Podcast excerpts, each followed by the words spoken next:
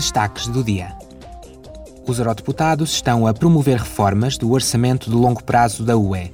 Ontem, a Comissão dos Orçamentos aprovou uma resolução sobre a melhoria do quadro financeiro plurianual 2021-2027 para melhor responder às necessidades em constante evolução, aos déficits de financiamento e às situações críticas.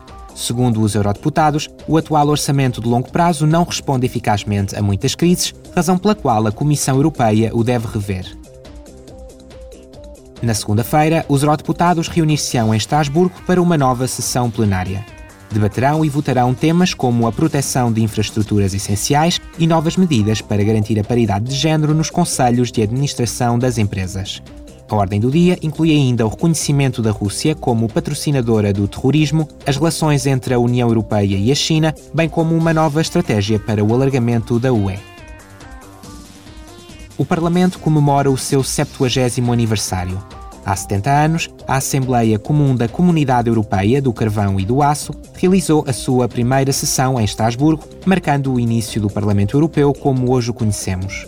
Ao longo de muitas décadas, seis países europeus transformaram-se numa união de 27 Estados-membros para a democracia, os direitos fundamentais, a estabilidade e o crescimento económicos. O Parlamento celebrará os últimos 70 anos de feitos históricos e legislativos com uma cerimónia especial na terça-feira.